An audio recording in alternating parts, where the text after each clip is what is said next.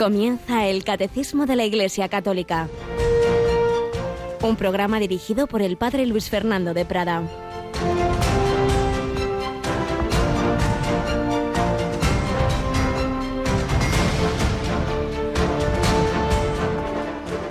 En aquel tiempo dijo Jesús, si permanecéis en mi palabra, seréis de verdad discípulos míos, conoceréis la verdad, y la verdad os hará libres todo el que comete pecado es esclavo.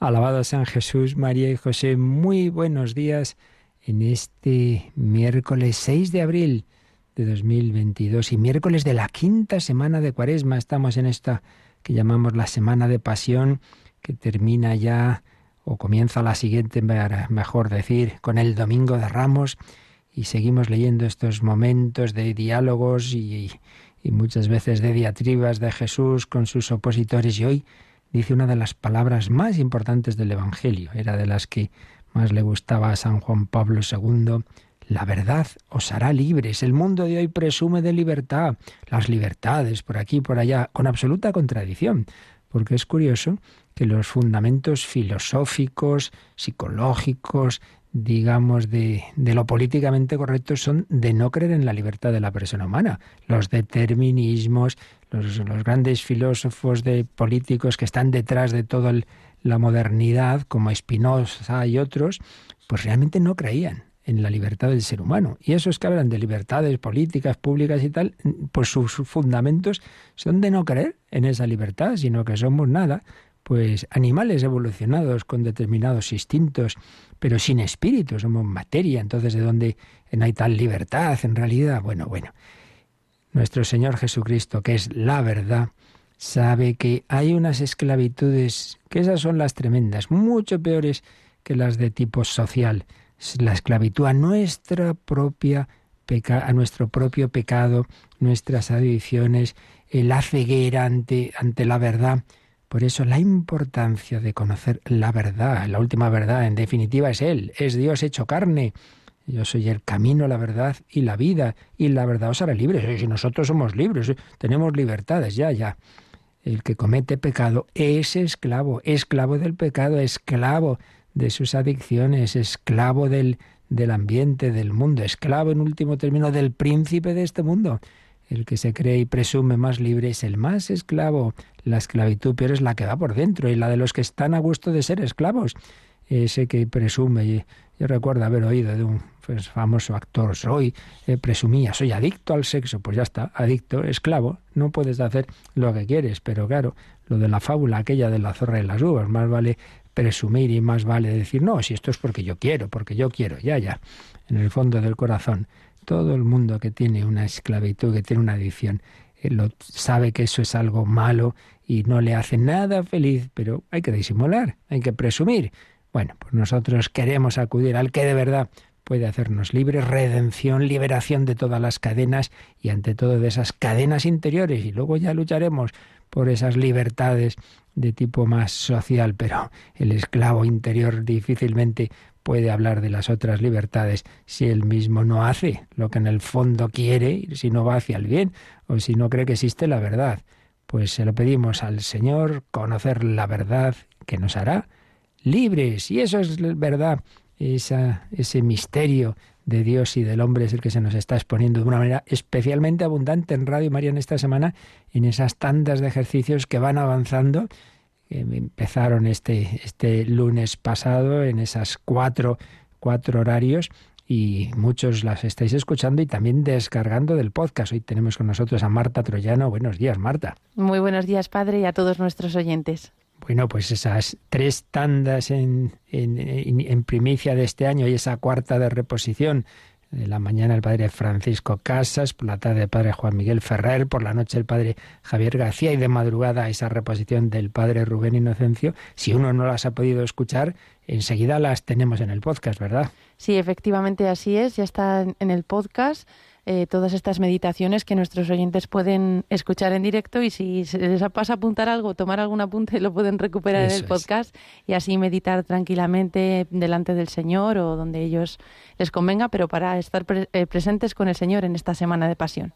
Así es, porque las meditaciones de ejercicios no son una cosa así ligerita para oír eh, una vez de prisa, no, son para eso, profundizar y como bien dice Marta, el ideal es tomar apuntes y, y profundizar en esas citas, en esas ideas ante el Señor. Pues ya lo sabéis, ahí en el podcast de Radio María o si preferís ya cuando terminen las tandas de ejercicios pedir los discos o pendrives con todas ellas, pues con mucho gusto para profundizar en lo que el Señor quiera decir a cada uno. Pues estamos en esta semana tan importante eh, que nos prepara ya definitivamente a la Semana Santa. Bueno, pues seguimos viendo el proceso interior que siguió este gran converso. Seguimos todavía el año ignaciano, San Ignacio de Loyola, seguimos viendo cómo el Señor le iba educando, le iba formando espiritualmente, ya sabéis.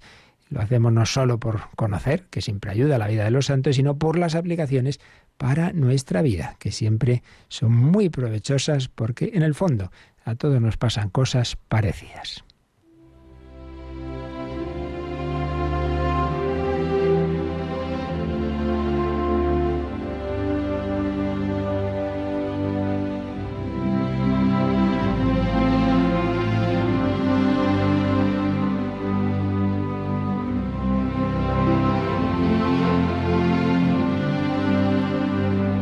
San Ignacio de Loyola.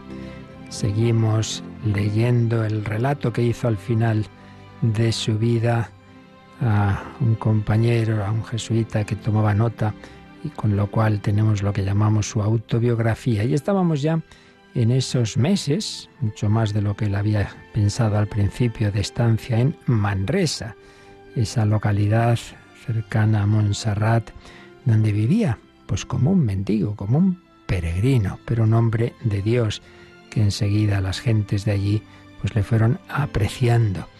Y eh, se alojaba al principio en uno de esos hospitales que había para personas necesitadas, donde él ayudaba y servía, pero también alguna de esas devotas que pronto tuvo le consiguió que le dejaran una habitación muy sencillita en los dominicos, otras veces iba a una cueva allí donde hacía oración de manera como los eremitas. El caso es que fueron unos meses muy intensos de vida espiritual. Bueno, y ayer recordábamos pues cómo tuvo algunas tentaciones del demonio, que sentía que le decía, ¿y cómo podrás sufrir tú esta vida a 70 años? Y él le respondió, miserable, ¿puedes tú prometer una hora de vida? Bueno, pero después la lucha siguió. ¿eh? El Señor le había dado unas grandes gracias de conversión, pero tenía que madurar esa alma en la batalla, como todos nosotros. Y nos sigue contando. Luego, después de la susodicha tentación, empezó a tener grandes variedades en su alma, hallándose unas veces tan desabrido que ni hallaba gusto en el rezar, ni en el oír la misa, ni en otra oración ninguna que hiciese. Y otras veces viniéndole tanto al contrario de esto y tan súbitamente que parecía habérsele quitado la tristeza y desolación, como quien quita una capa de los hombros a uno. Y aquí se empezó a espantar de estas variedades que nunca antes había probado y a decir consigo, qué nueva vida es esta que ahora comenzamos. En este tiempo conversaba todavía algunas veces con personas espirituales, las cuales le tenían crédito y deseaban conversarle, porque, aunque no tenía conocimiento de cosas espirituales, todavía en su hablar mostraba mucho hervor y mucha voluntad de ir adelante en el servicio de Dios. Había en Manresa en aquel tiempo una mujer de muchos días y muy antigua también en ser sierva de Dios y conocida por tal en muchas partes de España, tanto que el rey católico le había llamado una vez para comunicarle algunas cosas. Esta mujer, tratando un día con el nuevo soldado de Cristo, le dijo, Oh, plega a mi Señor Jesucristo que os quiera aparecer un día. Mas él espantóse de esto, tomando la cosa así a la grosa. ¿Cómo me ha a mí de aparecer Jesucristo?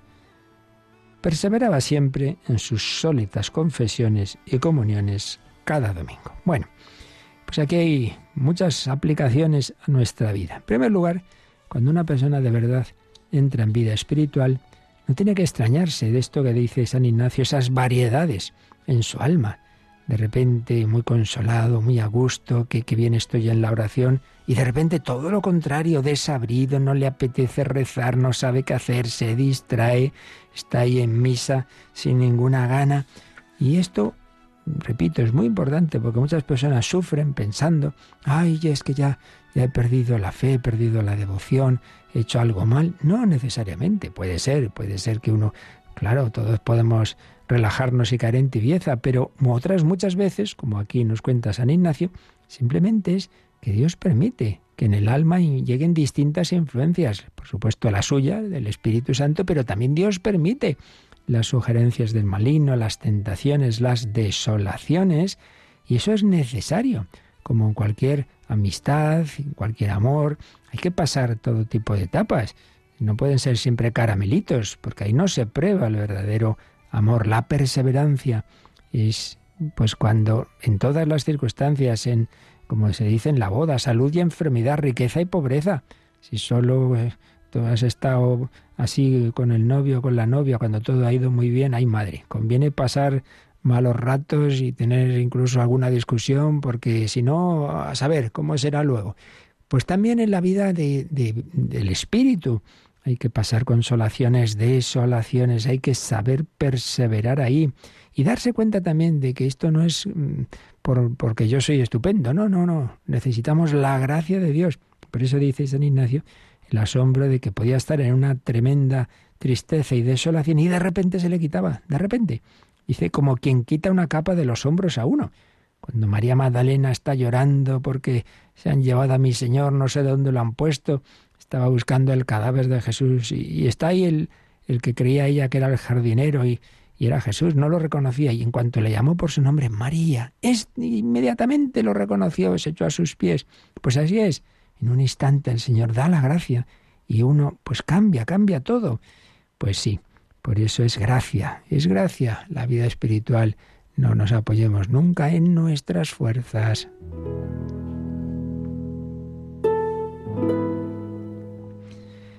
Luego, pues estas conversaciones espirituales que le hacían bien, aunque alguna vez le sorprendía lo que, por ejemplo, le dijo esa mujer, quiera Dios que un día se os aparezca nuestro Señor Jesucristo, y el otro todo asustado. Pues sí, sí, la verdad es que tuvo muchas comunicaciones muy especiales del Señor, pero eso no es lo importante.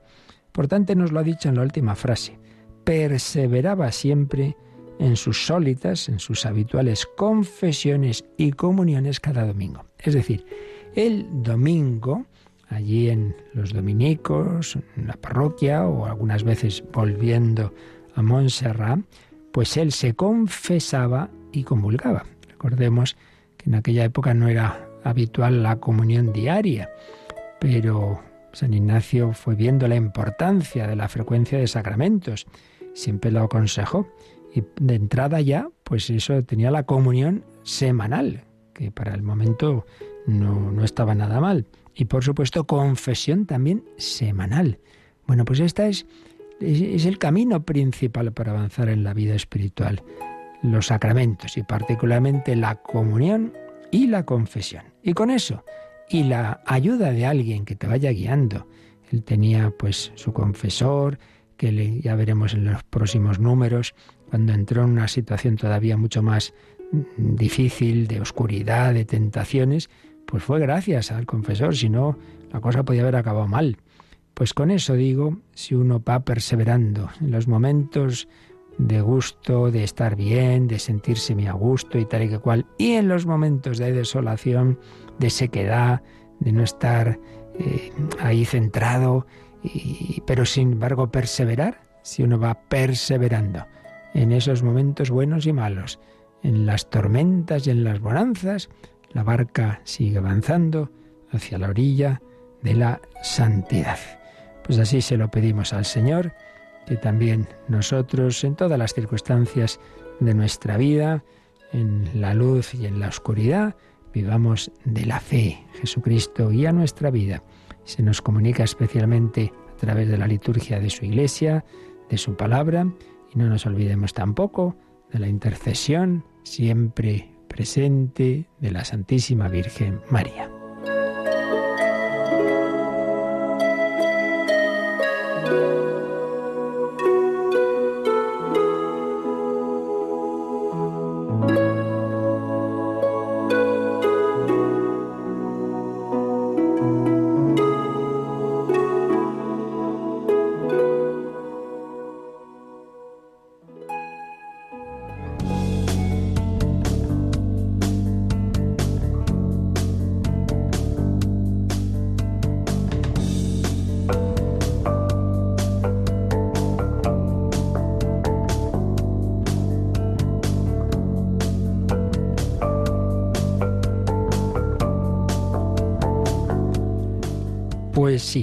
Señor se nos comunica como modo ordinario privilegiado a través de su liturgia de la Iglesia y de los sacramentos, columna vertebral de la liturgia. Y el primero de ellos, la puerta de todos los demás, es el bautismo. Habíamos visto las prefiguraciones del bautismo en el Antiguo Testamento, luego pues cómo habla Jesús del bautismo. Bueno, en primer lugar, cómo tiene ese signo, esa escena tan significativa del bautismo, recibir el bautismo de, Juan, Juan el Bautista, en el Jordán, esa teofanía que se produce ahí, este es mi hijo el amado, el predilecto, esos diálogos pues de fondo bautismal, como el diálogo de Jesús con Nicodemo, o el agua viva de la que habla con la samaritana, y muy especialmente ese mandato bautismal, ya al final de su vida, antes de la ascensión a los apóstoles, id al mundo entero, haced discípulos, bautizándolos en el nombre del Padre y del Hijo y del Espíritu Santo. Pues después de eso ya comenzábamos a ver el bautismo en esa iglesia primitiva. Y vimos cómo ya el día de Pentecostés, tras recibir el Espíritu Santo, los apóstoles y otro grupo de discípulos con María, pues ya San Pedro tiene un, primer discurso, San Pedro y bueno, ahí están todos anunciando la buena noticia, movidos por el Espíritu Santo, y a raíz de ese sermón, de ese primer sermón de San Pedro, se convierten unas tres mil personas y se bautizan, y se bautizan. Fue una pesca milagrosa, como aquellas que había visto Pedro con Jesús, pues se cumple la palabra de Jesús. No tengas miedo, serás pescador de hombres. Y entonces anuncio, conversión en los corazones de los que escuchan, pues hay una respuesta de, de, fe a la gracia que Dios les está comunicando. Yo no puedo dar la fe al otro, San Pedro no se la daba, o simplemente por sus palabras. Y las palabras eran un instrumento, pero es la gracia de Dios la única que puede convertir al otro. Si el otro acepta, movido por la gracia libremente, pues así fue en un buen grupo de personas, y entonces reciben el bautismo. Pues ya empieza a cumplirse ese mandato bautismal. Lo veíamos en el número 1226, donde venían también varias citas de los hechos de los apóstoles con distintas escenas de personas que se convertían y se bautizaban. Recordamos pues aquel centurión, centurión Cornelio, recordamos a aquella mujer Lidia y finalmente aquel carcelero, aquel carcelero que tenía a Pablo y a Silas en la cárcel, hay aquel terremoto, y está pensando que se han escapado, está a punto de suicidarse. Pablo le dice, no, no, no, no, no. Entonces este hombre impresionado, pero, pero, pero entonces eh, contadme vosotros a quién, a quién ser, servís, yo quiero, yo quiero salvarme, yo quiero seguir ese camino. Y, rápidamente una catequesis en la mitad de la noche y, y también ah, tiene esa respuesta de fe y también él y su familia, como Lidia y su familia, se bautizan y veíamos también el detalle simpático de que esa conversión y ese bautismo termina en una invitación a comer a aquellos que, han sido instrumentos de, de, la gracia y de la alegría que venía como consecuencia de ella. Eh, así pues se iba extendiendo poco a poco el Evangelio. Vamos a releer ese número que ayer comentábamos, pero que nos quedaba alguna cosilla, que es el 1226. Desde el día de Pentecostés, la Iglesia ha celebrado y administrado el Santo Bautismo en efecto, San Pedro declara a la multitud conmovida por su predicación, Convertíos, y que cada uno de vosotros se haga bautizar en el nombre de Jesucristo para remisión de vuestros pecados, y recibiréis el don del Espíritu Santo. Los apóstoles y sus colaboradores ofrecen el bautismo a quien crea en Jesús, judíos, hombres temerosos de Dios, paganos. El bautismo aparece siempre ligado a la fe, Ten fe en el Señor Jesús y te salvarás tú y tu casa, declara San Pablo a su carcelero en Filipos. El relato continúa. El carcelero inmediatamente recibió el bautismo, él y todos los suyos. Pues ya vemos ¿eh? esa eh, gracia de Dios que habían recibido los apóstoles, que luego llega a, a, Pablo, a Saulo, que era perseguidor, pero se convierte en un grandísimo apóstol, pues luego a su vez ellos son escogidos por el Señor como instrumentos para seguir extendiendo esa buena noticia. Y este número 1226, como en tantas otras ocasiones, nos sugiere relacionarlo con otros números de otras partes del catecismo, concretamente con el 849. Este número está dentro de la primera parte del catecismo, el credo, cuando estamos viendo las notas de la Iglesia eh, y en concreto pues la Iglesia como católica. Ya sabemos que católica significa universal. Y entonces ahí se hablaba de, por un lado, de esa dimensión misionera de la Iglesia y de la relación pues con, otras religiones, etcétera.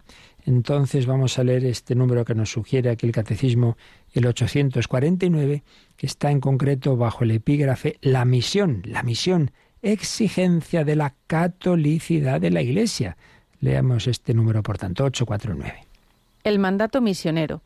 La Iglesia, enviada por Dios a las gentes para ser sacramento universal de salvación, por exigencia íntima de su catolicidad, obedeciendo al mandato de su fundador, se esfuerza por anunciar el Evangelio a todos los hombres.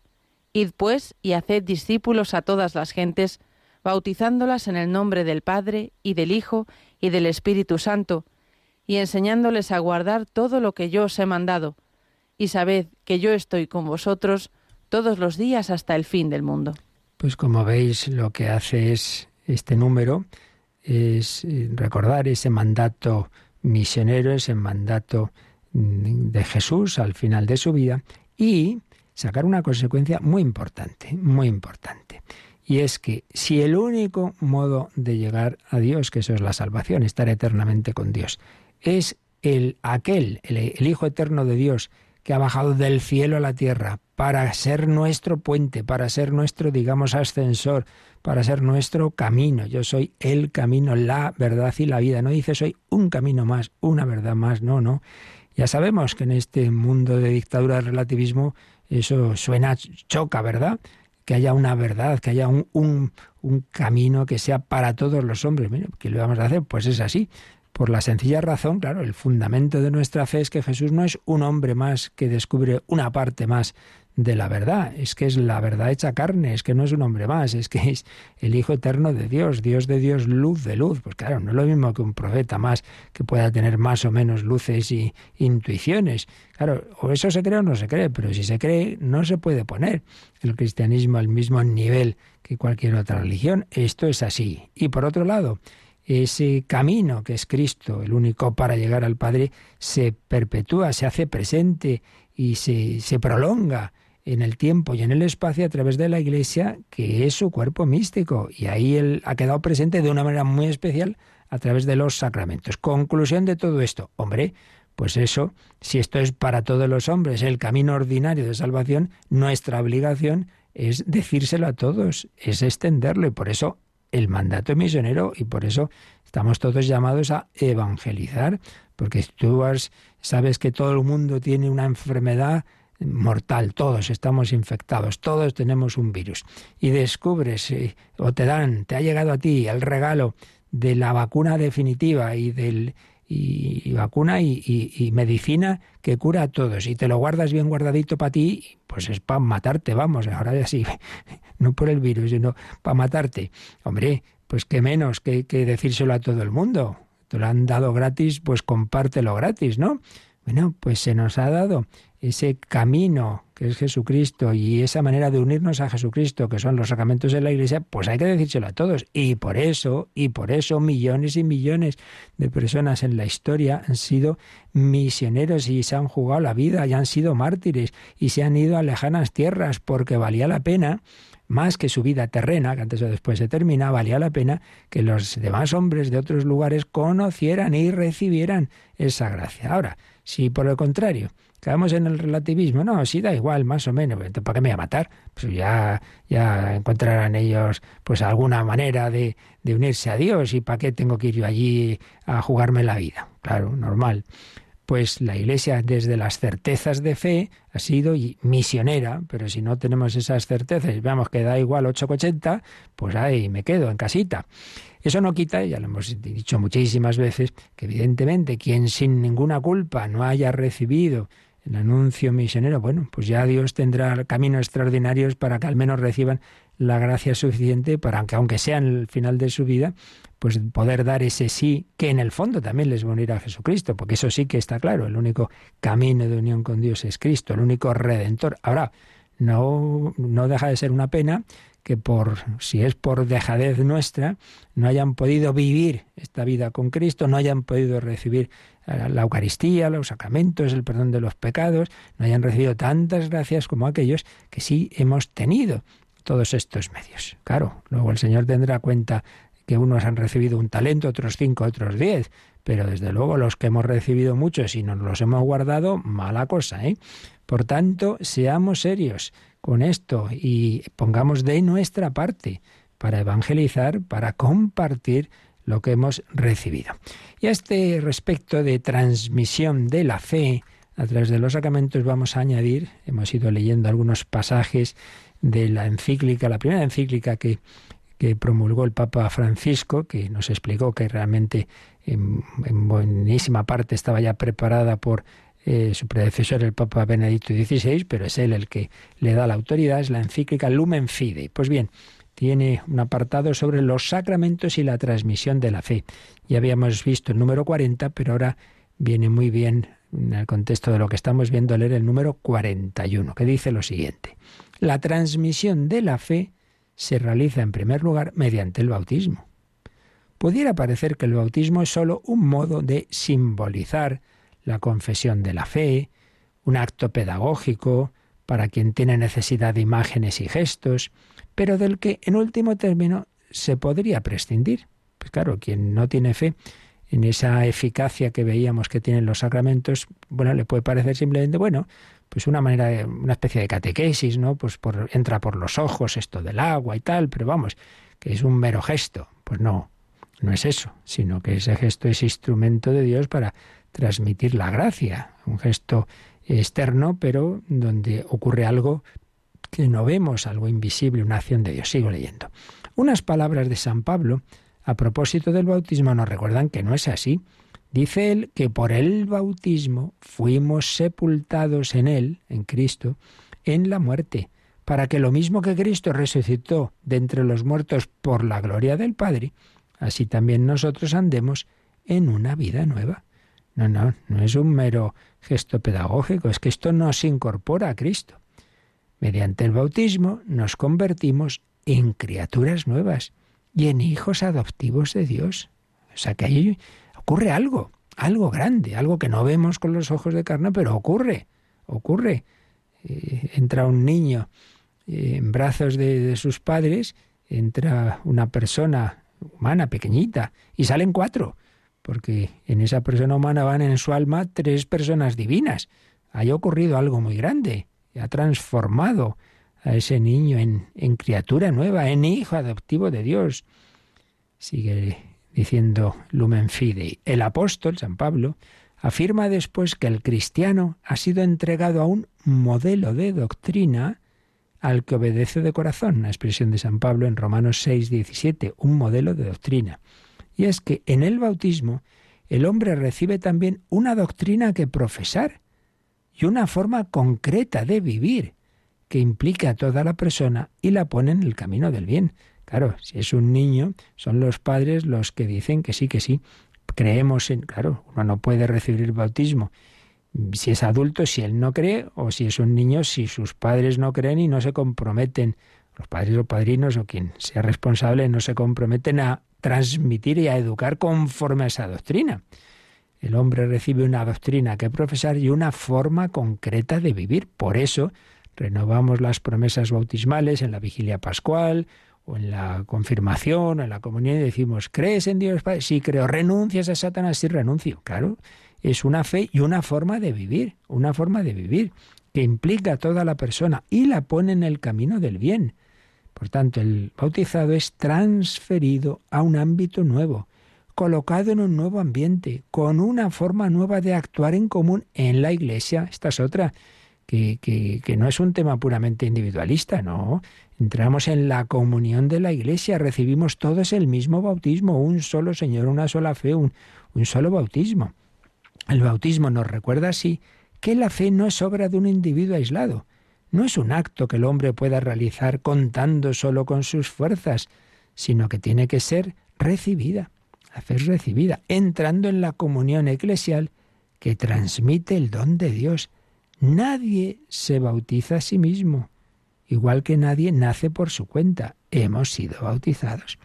Es que ahí está el tema, que estamos en una cultura individualista y autosuficiente. Yo hago con mi vida lo que quiero así y tú te las das a ti mismo la vida, ¿no? ¿Verdad? Pues tampoco puedes hacer lo que quieras con ella, ni te la puedes quitar y, tampoco te puedes autobautizar. Tienes que recibirlo de otro. Entramos en una comunión, una comunión de vida, pues eso es la iglesia. Pues vamos a dar gracias al Señor de esa comunión, de todo lo que hemos recibido, pero con esa conciencia de que esto recibido tenemos que compartirlo y pidiendo no, no vivirlo en plan individualista, sino sabiendo que formamos parte de una gran familia, la familia de la Iglesia, en la que todos recibimos esa comunicación, esa unión con nuestro Señor Jesucristo, que a su vez nos une al Padre en el Espíritu Santo.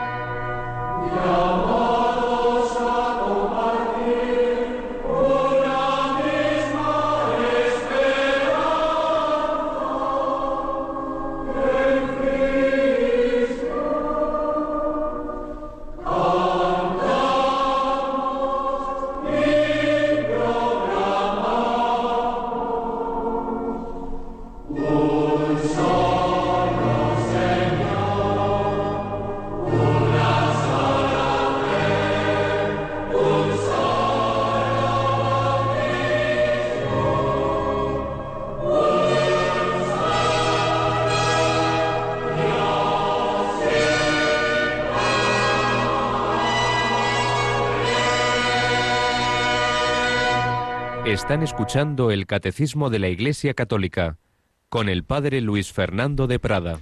Un solo Señor, una sola fe, un solo bautismo, un bautismo que nos une a Jesucristo. Ya lo hemos visto en este en estas citas que hemos visto del 1226, pero va a insistir en ello el número siguiente, Marta, así que leemos el 1227. Según el apóstol San Pablo, por el bautismo el creyente participa en la muerte de Cristo es sepultado y resucita con él. Y nos pone mm, una de las citas, y esto lo dice San Pablo en varios lugares, pero en concreto nos pone aquí el catecismo una cita de Romanos 6, 3, 4. ¿O es que ignoráis que cuantos fuimos bautizados en Cristo Jesús, fuimos bautizados en su muerte? Fuimos, pues, con él sepultados por el bautismo en la muerte a fin de que, al igual que Cristo fue resucitado de entre los muertos por medio de la gloria del Padre, así también nosotros vivamos a una vida nueva. Y sigue diciendo este número. Los bautizados se han revestido de Cristo. Por el Espíritu Santo, el bautismo es un baño que purifica, santifica y justifica.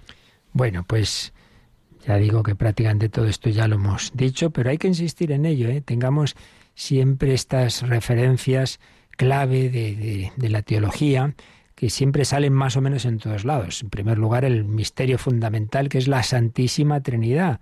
Nuestro Dios es Padre, Hijo y Espíritu Santo. Pues bien, el sacramento primordial es bautizarse en el nombre del Padre y del Hijo y del Espíritu Santo, es decir, sumergirse en ese Dios, sumergirse en, ese, en esa relación con Dios Padre, somos hijos, con Jesucristo, unidos a Él como esposo y esposa, como amigos íntimos y somos templos del Espíritu Santo. Referencia a la Trinidad. Pero segundo, muy importante, referencia a Jesucristo y a su misterio pascual. Todas las grandes verdades cristianas tienen que ver con, ese, con esa encarnación y ese misterio pascual, es decir, con ese paso, Pascua, salto de esta vida al Padre a través de la muerte y resurrección. Pues bien, el bautismo nos incorpora a la muerte y resurrección de Cristo.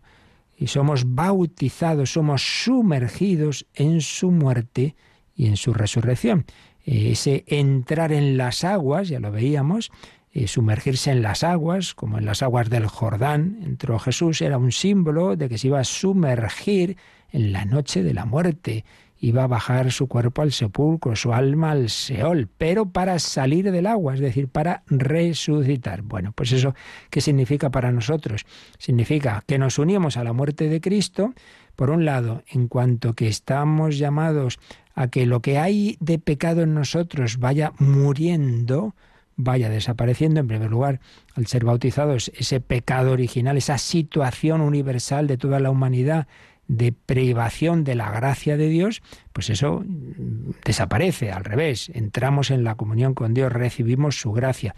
Pero si además uno se bautiza de adulto, pues también desaparecen todos los demás pecados. Esto vuelve a ocurrir luego en la confesión, porque la confesión es la renovación en este aspecto del bautismo, quitar los pecados y en cambio pues recibir esa gracia de Dios vivir en su gracia. Pero esa muerte al pecado que se va produciendo a lo largo de la vida, como veíamos con San Ignacio, realmente en la vida cristiana es una lucha, una lucha, una, gran guerra, desde el principio hasta el final. El Apocalipsis simboliza ¿no? esa mujer vestida de sol, coronada con doce estrellas, que va a dar a luz, y enfrente el dragón rojo, Satanás. Es una lucha. Esto es así. San Agustín hablará de las dos ciudades, San Ignacio de las dos banderas una lucha. Bueno, pues en esa lucha, eh, con la gracia de Dios, mm, el plan de Dios, si colaboramos, es que cada vez tenga menos fuerza el enemigo en nuestra alma, cada vez menos fuerza esas tendencias malas que todos seguimos teniendo, porque el bautismo quita el pecado, pero no desaparece esa, esa inclinaciones interiores egoístas, etcétera, pero van perdiendo fuerza por la gracia de Dios. Y en cambio van recibiendo más impulso las tendencias buenas, al bien, a la verdad, al amor de Dios, al amor del prójimo, etc. Y entonces el plan de Dios, si lo cumplimos y somos fieles, es que el tiempo de vida que cada uno de nosotros tenga en la divina providencia, cuando llegue ya el momento, pues sea el último paso de esa lucha. Y ya con las ayudas últimas de la gracia de Dios, de los sacramentos, etcétera, pues uno ya estaría preparado para pasar a ver a Dios. Bienaventurados los limpios de corazón, porque ellos verán a Dios. Si uno no ha cumplido bien ese plan y no ha muerto suficientemente a, las tendencias malas, tendrá todavía que recibir un, lavado ulterior en esa purificación ultraterrena que, llamamos eh, el purgatorio. Bueno, pues incorporarnos a la muerte y resurrección de nuestro Señor Jesucristo, morir al hombre viejo, resucitar al nuevo. Pues esa es la conversión, esa es la conversión que estamos viendo de San Ignacio y la que han tenido pues todos aquellos que se han encontrado con Cristo después de, de estar separados de Él. Este número 1227, de nuevo Marta, nos sugiere que releamos otro número que vimos al hablar de la Iglesia, y concretamente el número 790. Pues vamos a hacerlo. Los creyentes que responden a la palabra de Dios y se hacen miembros del cuerpo de Cristo quedan estrechamente unidos a Cristo. La vida de Cristo se comunica a los creyentes, que se unen a Cristo muerto y glorificado por medio de los sacramentos de una manera misteriosa pero real. Esto es particularmente verdad en el caso del bautismo, por el cual nos unimos a la muerte y a la resurrección de Cristo, y en el caso de la Eucaristía, por la cual compartimos realmente el cuerpo del Señor, que nos eleva hasta la comunión con Él y entre nosotros. Pues como veis, profundiza en lo que hemos dicho y añade un matiz que no he dicho yo ahora, y es la referencia a la Eucaristía. Claro que sí. El bautismo nos incorpora a lo que llamamos el cuerpo místico de Cristo a la Iglesia, pero no nos olvidemos que en esa Iglesia el sacramento de los sacramentos es la Eucaristía y ahí recibimos el cuerpo real de nuestro Señor Jesucristo, glorioso, transfigurado, sí, sí, pero cuerpo, cuerpo, porque es verdadero hombre para toda la eternidad, para toda la eternidad. La persona divina, el verbo, el Hijo de Eterno de Dios, tiene dos naturalezas, divina y humana, y la humana tiene cuerpo y alma. Y eso es así. Alma de Cristo, santifícame, cuerpo de Cristo, sálvame. El bautismo nos incorpora al cuerpo místico de Cristo y nos abre la posibilidad, una vez que tenemos uso de razón, de recibir el cuerpo eucarístico, el cuerpo de Jesús. Y en la, en la Santa Misa también se renueva ese misterio pascual, muerte y resurrección. Anunciamos tu muerte, proclamamos tu resurrección. Ven, Señor Jesús. Como veis, esto es que es toda una maravilla. Todo cuadra, todo tiene su coherencia.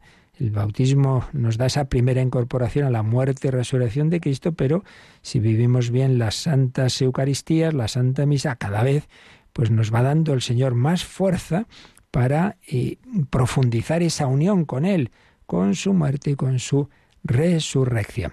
Por otro lado, este número 1227, en el último párrafo nos decía, los bautizados se han revestido de Cristo.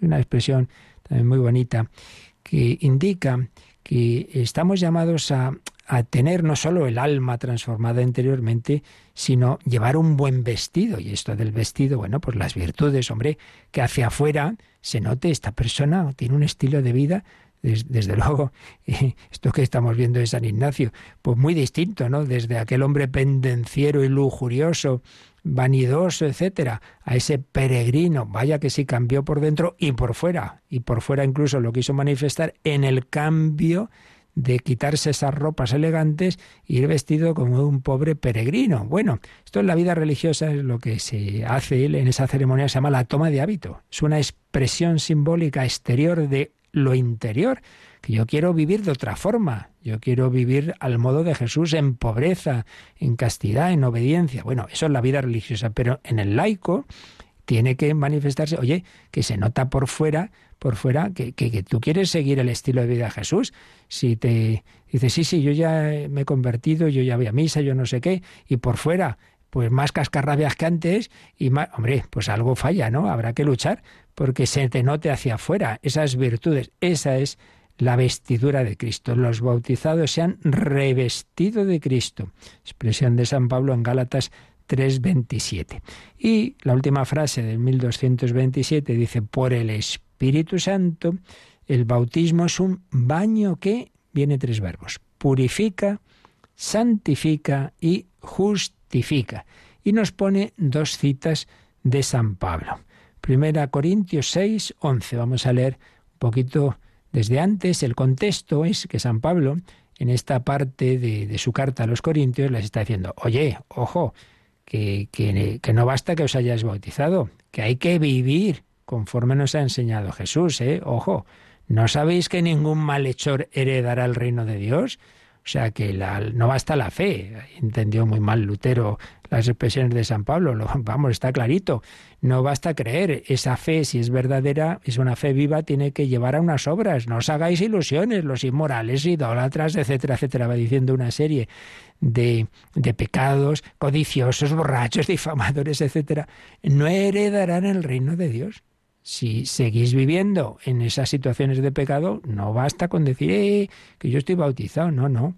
Entonces dice, que es lo que nos interesa aquí, así erais algunos antes, antes de haberos convertido, de haberos bautizado, así erais algunos, ¿eh? adúlteros, ladrones, etc. Pero, y aquí viene la referencia al bautismo, pero fuisteis lavados, santificados, justificados en el nombre del Señor Jesucristo y en el Espíritu de nuestro Dios. ¿Veis? Vienen aquí estos tres participios, lavados, santificados y justificados. Por eso, el catecismo en el 1227 nos dice que el bautismo es un baño que purifica o lava, santifica y justifica. Purifica, porque todos los pecados que uno tenía antes de ser bautizado, pues ala, quedan lavados, quedan purificados. Santifica, no solo es que te quitan lo malo, es que te dan la gracia de Dios, te ponen en ese nivel divino, no solo quedas convertido en buena gente, buena persona, sino en hijo, hijo, recibes la participación en la naturaleza divina. Sed santos, solo Dios es santo, porque la santidad es la, la, naturaleza de Dios, la forma de ser de Dios. Bueno, pues recibes el germen de esa forma de ser. Purifica, santifica y justifica. Es decir, uno realmente está en una situación de pecado, quiere decir que está contra Dios. Entonces, hombre, pues eso no puede ser. Si estás contra Dios, pues cuando llegue el momento del juicio, pues mira, este es de los que está contra Dios. No, no, no, no. Yo ya, yo ya me arrepentí de eso, ya he pagado y esto ya, ya, esto ya está arreglado. Las cuentas justifica, por decirlo de una manera muy sencilla. Por tanto, todo esto que estamos viendo es para que le demos muchas gracias a Dios, los que hemos recibido el bautismo, y para los que quizá no, pues que pidan al Señor esa gracia y que se preparen y, y, que realmente pues vayan dando pasos para, para recibir estos dones. Y los que, por otro lado, también lo hemos recibido, pero no lo vivimos todo lo bien que debíamos, pues recordemos que, que, estamos llamados a renovar estas promesas del bautismo, esa vivencia de la vida cristiana, y que los demás sacramentos ayudan a profundizar, muy especialmente el de la penitencia o confesión o reconciliación y la Eucaristía. Es un baño que purifica, santifica y justifica. Y también cita aquí el catecismo en la misma primera carta de San Pablo a los Corintios, el versículo el capítulo 12, versículo 13. Lo cogemos desde el 11 y dice así: El mismo y único espíritu, espíritu con mayúscula, obra todo esto, repartiendo a cada uno en particular como él quiere. Está hablando ahí San Pablo de los dones del Espíritu Santo, los carismas el Espíritu Santo pues va repartiendo. Pues lo mismo que el cuerpo es uno y tiene muchos miembros, y todos los miembros del cuerpo, a pesar de ser muchos, solo un solo cuerpo, así es también Cristo. Así es también Cristo. Pues todos nosotros, judíos y griegos, esclavos y libres, hemos sido bautizados en un mismo espíritu para formar un solo cuerpo y todos hemos bebido de un solo espíritu. Bien, es toda esta doctrina que San Pablo tanto insiste del cuerpo místico. No nos olvidemos de una cosa. San Pablo, ¿qué es lo primero que oye de Jesús en el camino de Damasco? Saulo, Saulo, ¿por qué me persigues? Claro, eso se le quedó grabado. Dice yo, yo, ¿cómo que por qué persigo a Jesús si yo no he conocido a Jesús? Es que iba a perseguir a cristianos. Entonces Jesús le está diciendo, al perseguir a los cristianos, me persigues a mí porque forman un cuerpo conmigo. Es decir, ya en su conversión, San Pablo recibe una luz sobre lo que llamamos nosotros hoy el cuerpo místico.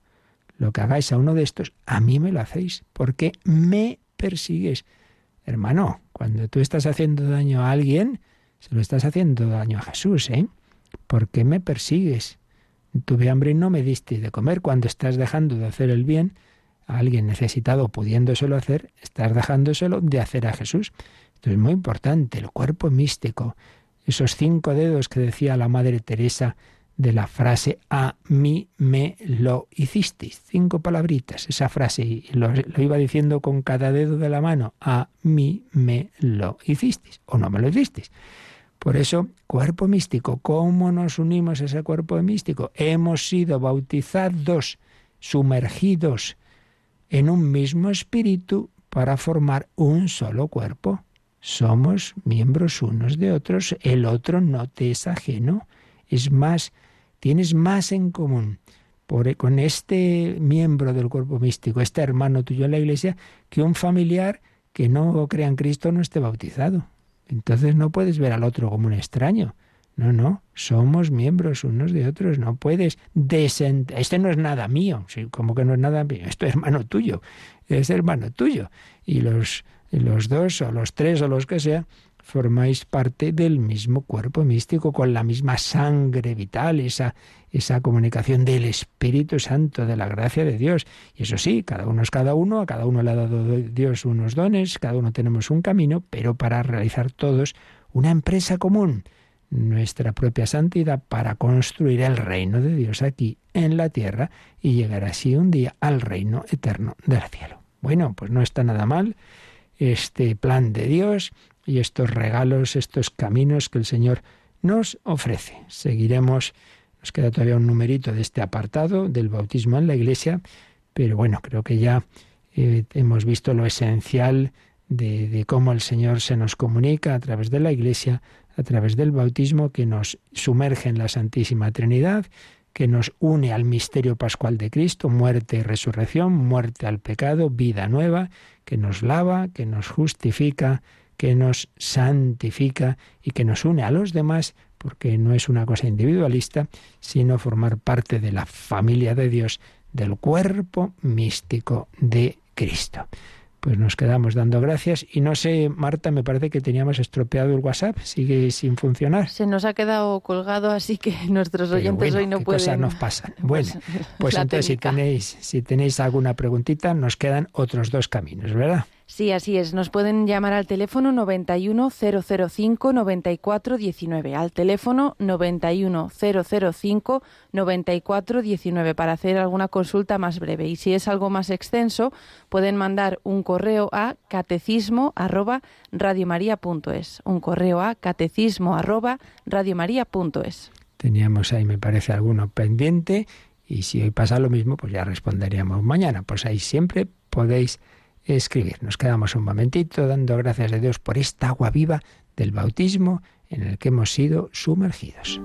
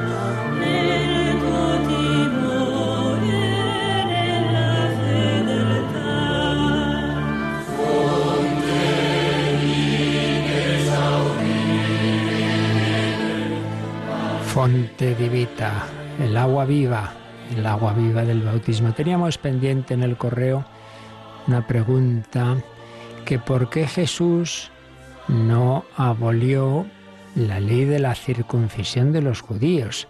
Bueno, vamos a ver. Jesús enseña lo esencial en su vida terrena y les dice a los apóstoles, no podéis ahora cargar con todo. Pobrecitos míos, no se enteraban de la misa a media, como solemos decir, pero vendrá el Espíritu Santo, recordará lo que os he dicho, os enseñará, claro. El Espíritu Santo es el que sigue guiando luego a la Iglesia porque Jesús en esos poquitos años de dos a tres, tres como mucho, de vida pública, pues enseña lo esencial. Pero para eso instituye la Iglesia y le, la, asiste con el Espíritu Santo. Tú eres Pedro sobre esta piedra de edificar en mi iglesia. Lo que ataréis en la tierra quedará atado en el cielo, lo que desataréis en la tierra quedará desatado en el cielo. Entonces hay muchas cuestiones que poco a poco, pues eso, el Señor ha ido profundizando con su espíritu. Y de hecho, de las primerísimas, bueno, la primera, la primera gran cuestión que se plantea en la iglesia primitiva es justamente esta. Si aquellos no judíos que se convertían al cristianismo seguían teniendo la obligación de lo que había antes en, en, en la religión judía, de que se entraba en esa comunidad del pueblo de Dios, lo que sería equivalente a nuestro bautismo era la circuncisión, ese rito, ese gesto que venía ya de Abraham. Entonces, si hay que obligarles a eso, si hay que obligarles a la ley. Eso fue lo primero, justamente, que se debatió. Porque claro, al principio, ¿qué ocurría? Que todos los que se hicieron cristianos eran judíos. Entonces, claro, por ahí no había mucha duda, pero claro, cuando empiezan a convertirse no judíos, paganos, empieza a extenderse el Evangelio, va San Pablo por aquí, por allá, y bueno, todos, lo que le pasó a San Pedro con Cornelio, entonces llega esa pregunta. Bueno, pues es el primer concilio, en la iglesia del concilio de Jerusalén, lo debaten, rezan, invocan al Espíritu Santo y dicen, el Espíritu Santo y nosotros hemos decidido, es decir, tenían la conciencia de que no era cosa meramente humana, y es donde dicen, no, no, no, eso ya, pues eso fue antes, fue la preparación, pero a partir de ahora eso ya no sigue vigente, esas leyes rituales. Sigue queda vigente, evidentemente, la ley moral, la ley de Dios. No he venido a, a abolir la ley en ese sentido, dice Jesús, pero sí lo que son esos aspectos rituales. ¿Por qué no lo dijo explícitamente Jesús? Eso y tantas otras cosas, pues hombre, no, no iba a decir todo. Bueno, en último término, el por qué ya se lo, eso yo no lo sé, se lo preguntaremos a él, pero vamos, ya, ya hablando en general, hablando en general, me parece que está claro, ¿no? Que el Señor no podía, no podía, eh, en, ese poco tiempo de vida, no, no se trataba de decir todo a los apóstoles que todavía no se enteraban de muchísimas cosas. Necesitarían al Espíritu Santo. Y luego creo que han llamado a alguien preguntando si se puede mencionar a los difuntos, nombres de difuntos en la vigilia pascual. Bueno, aquí hay que decir una cosa muy importante, muy importante. Yo que he estado en parroquias, pues esto lo sé. Vamos a ver, a veces se piensa que si no se menciona un difunto no se reza por él la misa. Eso no es así. Si un sacerdote sabe Dice, mire, pida por esta, ofrezca la misa por esta, esta persona. Pues ya está, él hace la intención y Dios lo sabe. Vamos a pensar que Dios, si no, como si Dios no se enterara de por quién es la misa. O sea, eso para empezar, no hace ninguna falta mencionarlo. Lo importante es que lo sepa el sacerdote. Eso en cualquier misa, ¿eh? en cualquier misa. No, no caigamos en ese ritualismo como si hubiera fuera cosa de decir las palabras, decir los nombres, en ese sentido quedarse tranquilo. Y luego, hombre, por poder sí se puede, pero es verdad que en esas grandes celebraciones parece que, que pega menos el, referirse a una persona en particular cuando estamos celebrando lo más grande, ¿no? La resurrección del Señor por todos, por todos. Ahora, por poder, no, no está prohibido que yo sepa, pero, pero vamos, que no está en la cuestión. ¿De acuerdo? Así que en ese sentido estar muy tranquilos, que lo importante es si se, se toma nota sacerdote de que ofrezco en esta misa por este, este difunto, no hace falta mencionarlo, Dios lo sabe. Pues pedimos al Señor su bendición. La bendición de Dios Todopoderoso, Padre, Hijo y Espíritu Santo, descienda sobre vosotros. Alabado sea Jesucristo.